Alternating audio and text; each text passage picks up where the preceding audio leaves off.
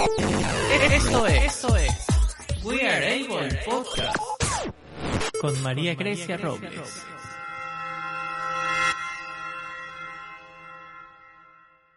Hola amigos de We Are Able, bienvenidos a otro capítulo de nuestro podcast. Hoy tenemos como invitada a Olga Luján, española, escritora con discapacidad visual. Ella es una persona realmente increíble con una experiencia de vida y sé que esta entrevista va a ser completamente especial e increíble y mucho más aquellos que son amantes a la lectura. Hola Olga, ¿cómo estás?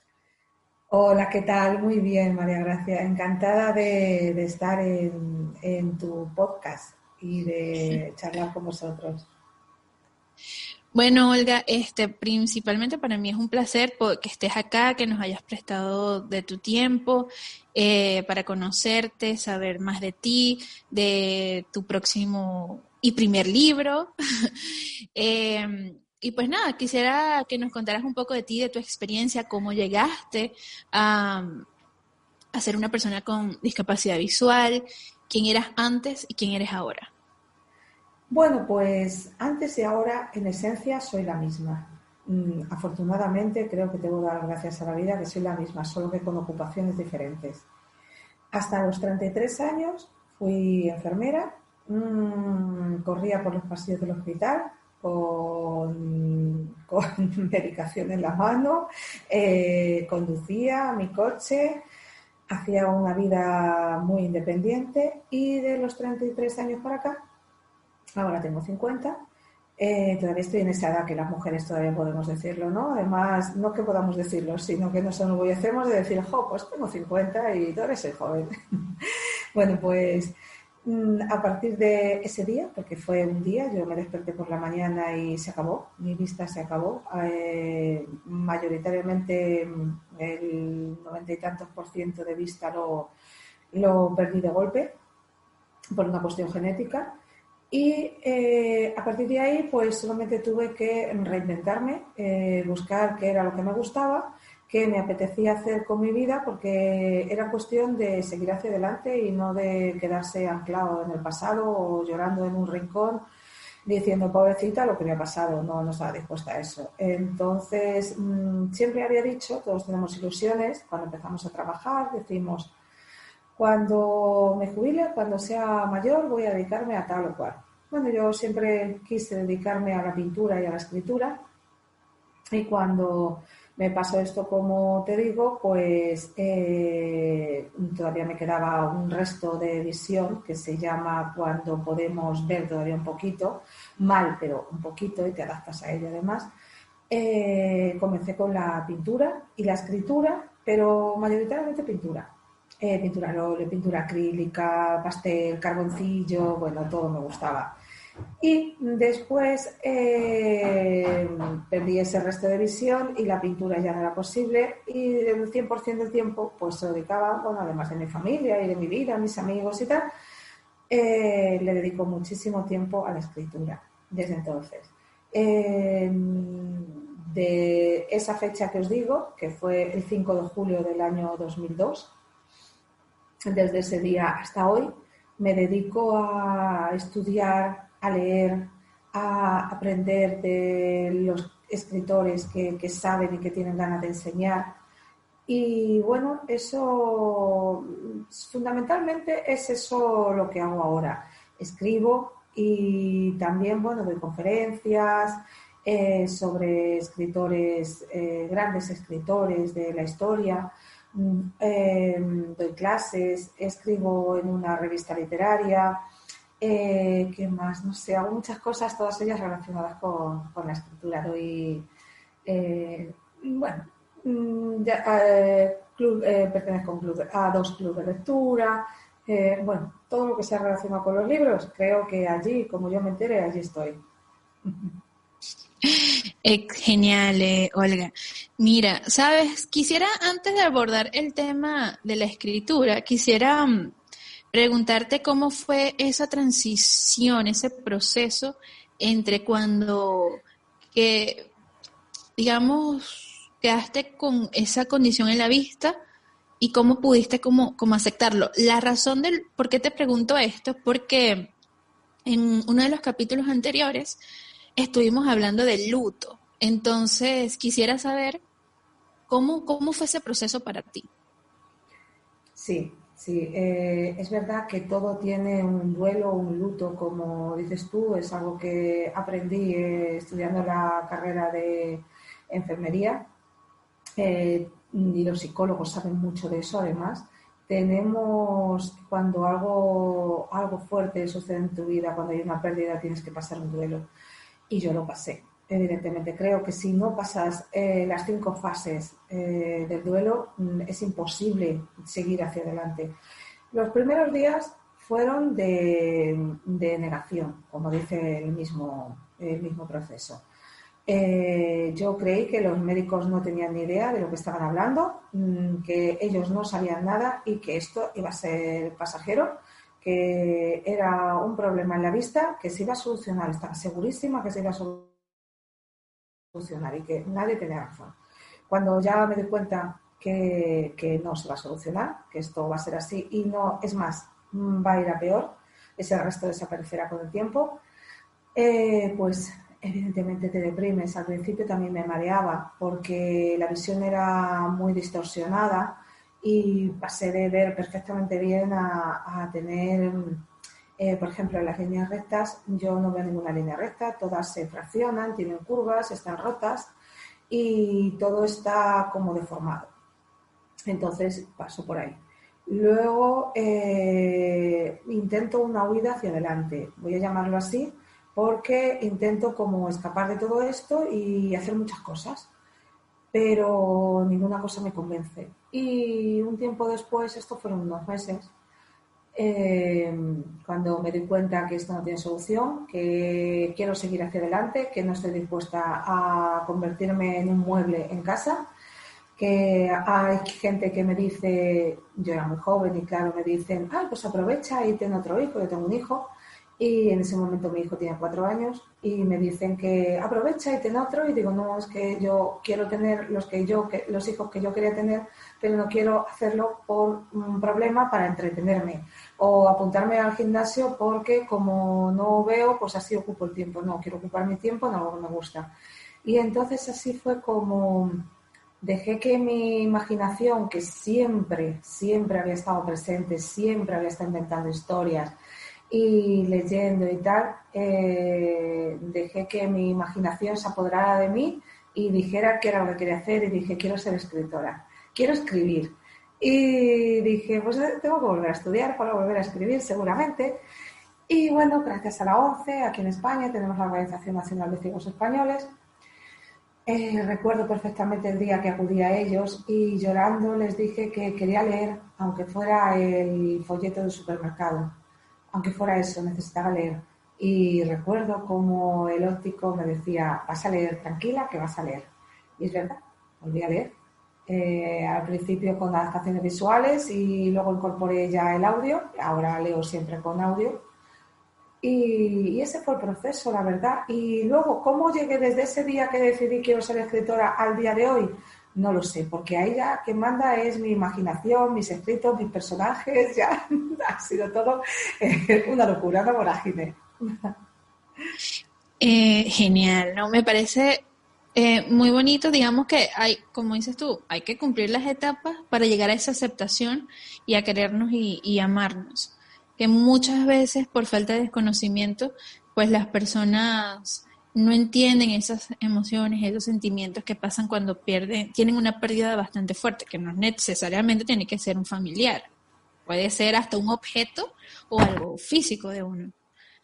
Em, quería... te voy, te voy, perdona que te, que te corte. Sí, sí. Mira, en una, hablando del duelo, en una de las conferencias que vi, eh, yo las doy con un compañero ciego total, es una maravilla de persona porque tiene una enciclopedia en su cabeza de todo lo que hay escrito, ha habido y por haber, de todos los escritores, sabe muchísimo. Él fue quien me invitó a participar con él y a partir de ahí empecé. Eh, una de las cosas que hice en las conferencias fue, hablábamos de Miguel Hernández. Eh, es un escritor de, mm, eh, de principios del siglo XX. Vale, bueno, pues eh, hubo un amigo suyo que, que murió y Miguel Hernández, el amigo murió muy joven, con 17 o 18 años, y Miguel Hernández le escribe una poesía, se llama La elegía a Ramón Sige. Es muy famosa y aquí en España es muy conocido y supongo que a lo mejor fuera también.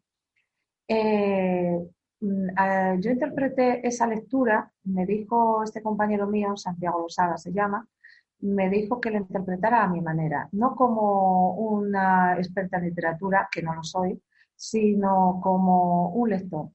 Y lo interpreté así. Si os molestáis, cualquiera que me escuchéis en buscar en internet la elegía a Miguel, eh, o sea, perdón, Ramón Sige de Miguel Hernández, veréis que pasa por las cinco fases del duelo, desde que niega la muerte de su amigo hasta que al final se resigna a que el amigo ha muerto y, desearía volver a verle. Pero mm, desde el prisma de, la aceptación. Y va pasando por las cinco fases, por la depresión, por la negociación, por, por todas. Y está muy claro en ese, seguramente cuando Miguel Hernández la escribió no pensaba en ese duelo, pero sí lo sentía. Entonces creo que todo el mundo, lo que dices tú, no es solo por la pérdida de una persona, sino por la pérdida de, algo muy querido. Eh, no tiene por qué ser un familiar, como su caso, que es un amigo. Y se pasa, se pasa por el duelo. Sí, perdona, disculpa que te he interrumpido. Exacto, todos hemos pasado por ahí, así que em, nos podemos sentir identificados. Y te lo preguntaba por eso, porque siento que es muy importante abordar estos temas para que las personas sepan de que es algo tan común y que tenemos todos este que nos identifica. Em, ahora ya tocando eh, el tema, como quien dice que nos interesa, que es la parte de la pues escritura y la lectura, que aquí, bueno, pudiésemos pasar todo el día hablando, pero cuéntanos un poco de tu, de, ese arte que tú tienes, o sea, qué tipo de, escritura haces con tus lecturas favoritas, de que pues, nos puedes dar un pequeño preámbulo de qué va a tratar tu libro. Bien, mira, eh, mis lecturas favoritas, creo que leo de todo, pero la que, lectura que más me interesa es la novela histórica. Me interesa todo lo que sea relacionado con la historia. Me interesa muchísimo. No lo sé por qué, no podría explicarlo, pero sé que me gusta y me apasiona. ¿Qué forma tengo de escribir yo? Bueno, pues eh, la prosa. Mm, eh, me gustan mucho las descripciones. Eh, por supuesto, no soy un Miguel Delibes que hacía unas descripciones súper exhaustivas y fenomenales. Eh, pero intento describir sobre todo las sensaciones y lo que rodea los, y todo el ambiente que rodea a un personaje. Eh, ¿Cómo escribo? Pues a lo mejor habría que leerlo porque a lo mejor yo no sé si soy la más, la más indicada para decir cómo escribo, porque yo nunca estoy satisfecha con lo que escribo. Siempre me parece que es, eh, tiene una corrección más. Siempre, siempre, siempre.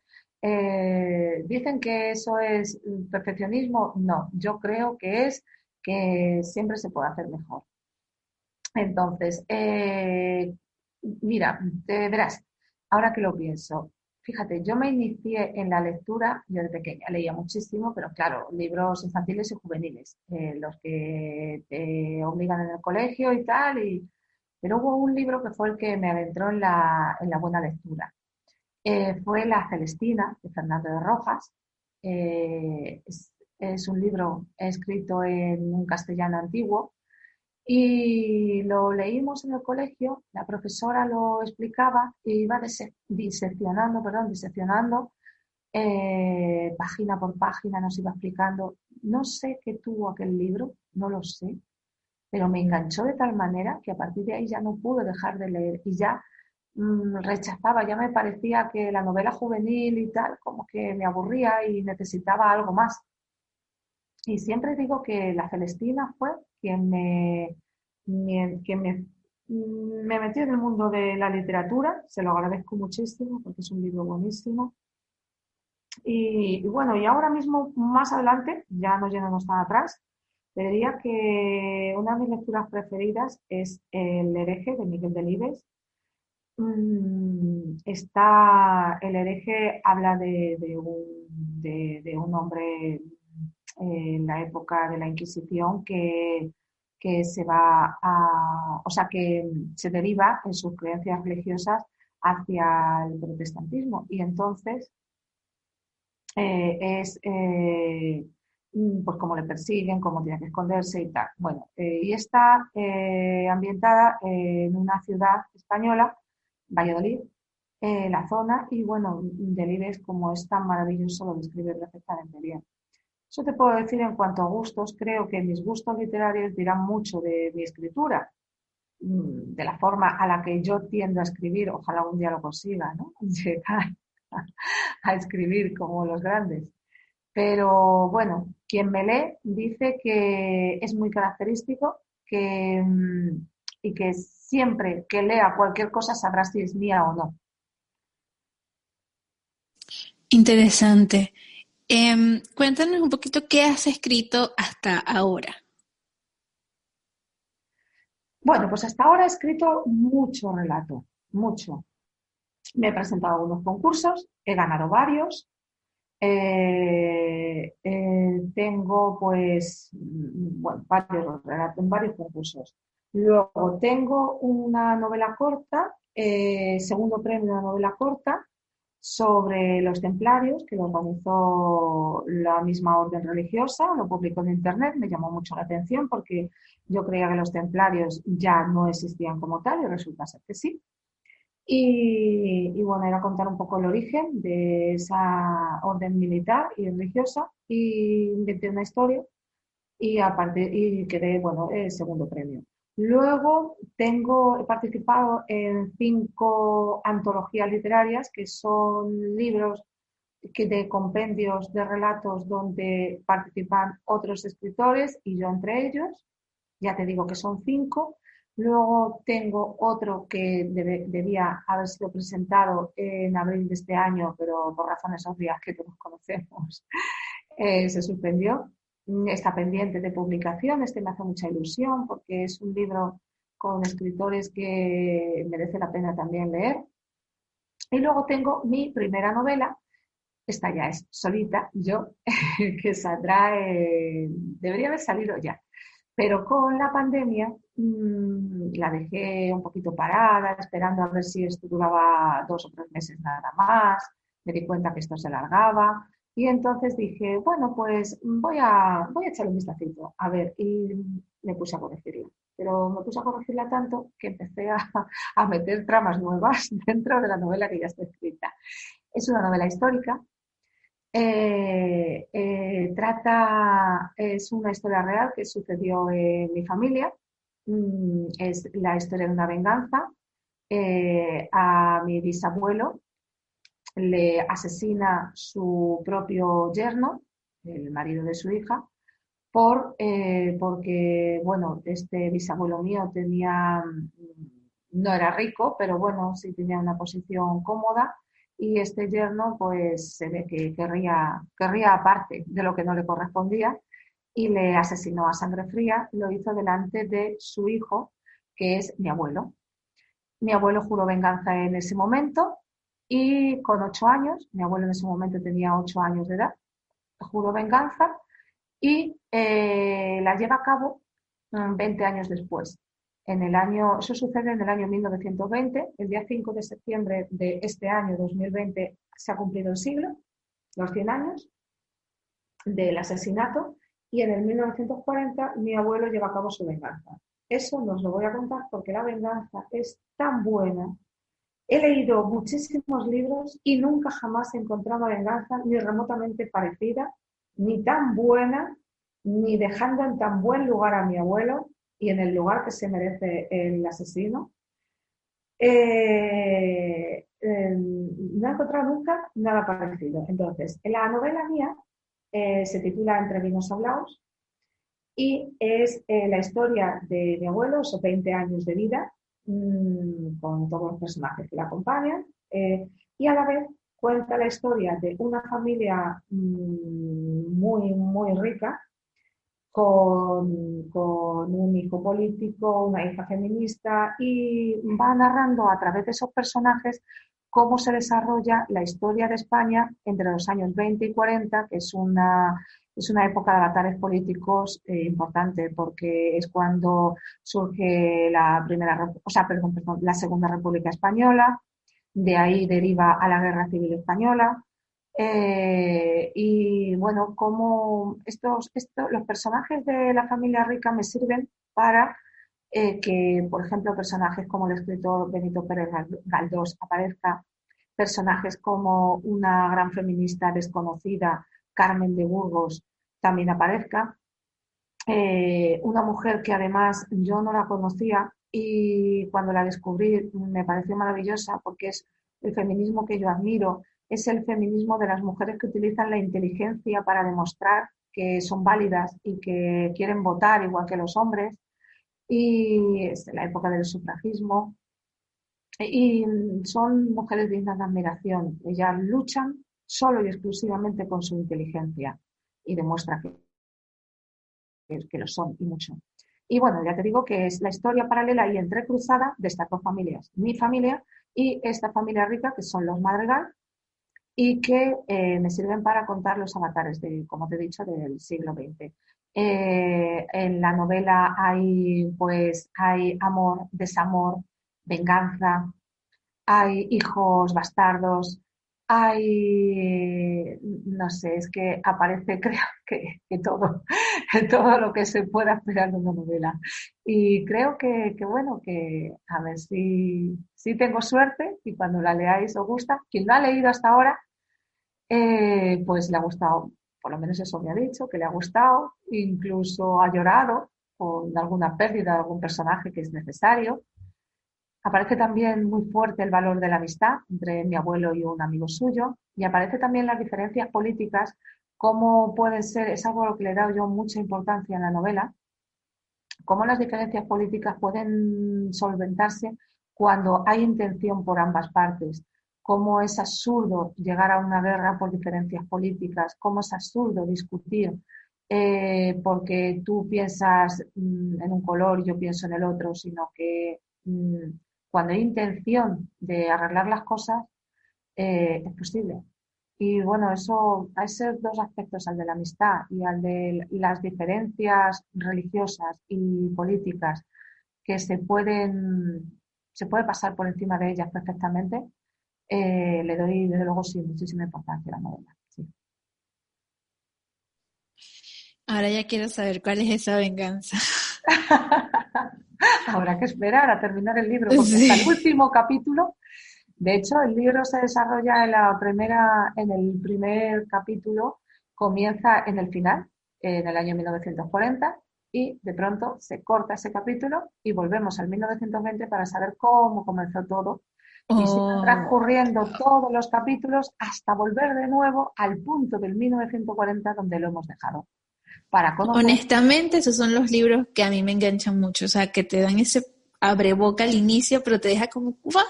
¿Qué? Es como que es increíble.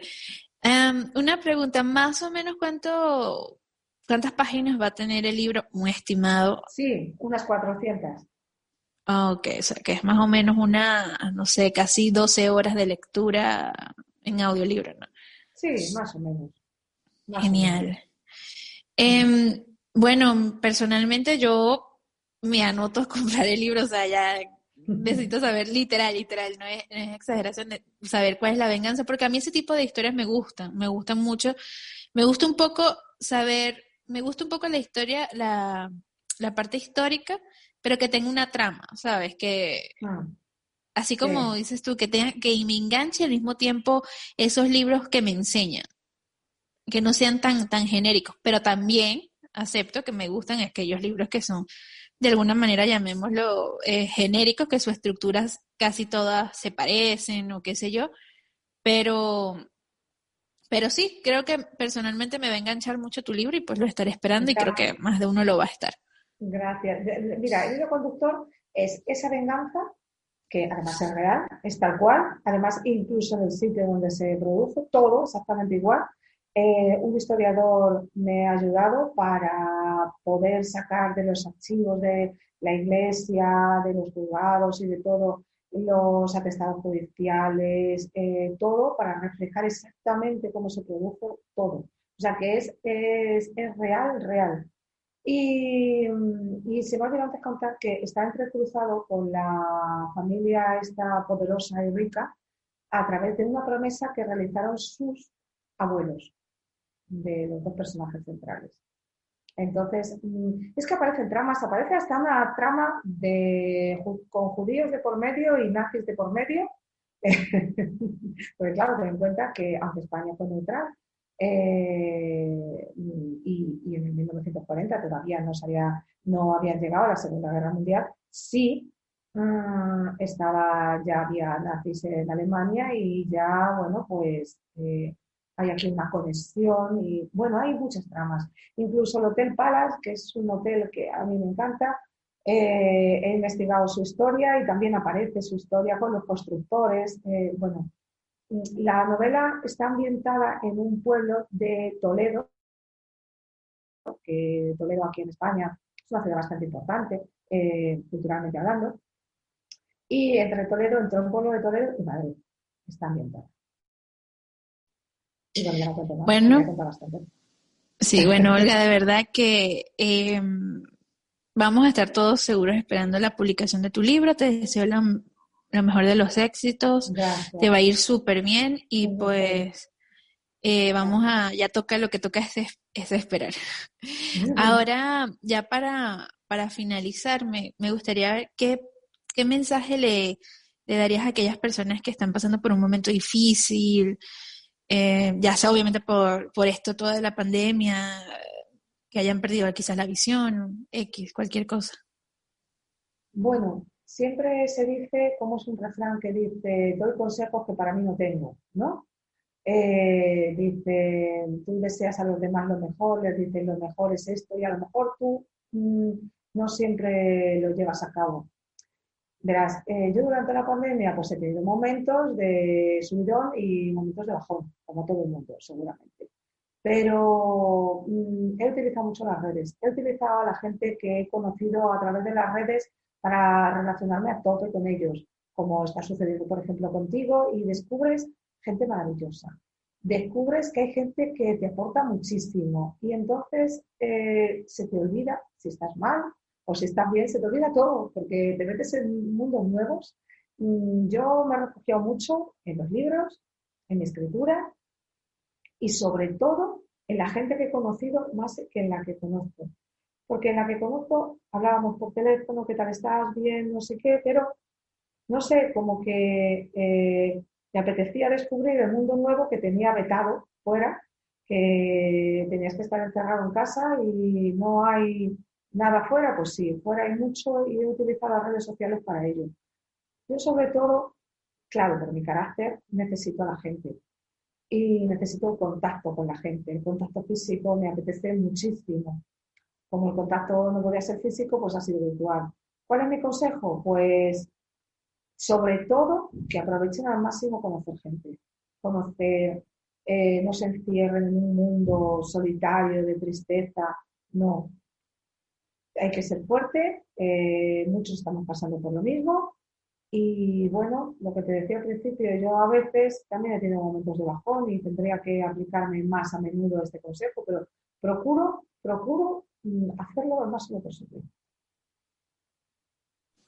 Muchísimas gracias por tus palabras, Olga. De verdad que, claro, este momento de la cuarentena no es fácil para nadie, pero nos tocó y esta hay que echarle hacia adelante. Y bueno, de verdad, nuevamente, muchas gracias por tu tiempo, por hablar de tu libro, de tu vida, de tu experiencia, de tu luto, de todo. O sea, creo que eres alguien de que sirves como inspiración y motivación, así que de verdad mis felicitaciones. Y pues nada, o sea, muchas gracias a ti, María palabras. porque me parece que tú también eres un ejemplo y que desarrollas esta labor de los podcasts, que te molestas en conocer gente, en contactar con gente y que también implicas tu tiempo igual que los demás y para mí te voy a decir que compartir mi tiempo contigo es un placer. Muchísimas gracias, igual. Y bueno, Olga, como nuevamente te digo, estaremos esperando tu libro y pues espero tenerte más adelante y para platicar un poco más lo que sería la escritura, la lectura, que muchas personas con, con discapacidad visual específicamente, pues muchos nos hemos refugiado en ese mundo porque es que simplemente es mágico. Pues sí, es verdad. Gracias. bueno, espero que les haya gustado el podcast de hoy. No olviden suscribirse, compartir, comentar y darnos un hermoso like. Nos vemos en la próxima.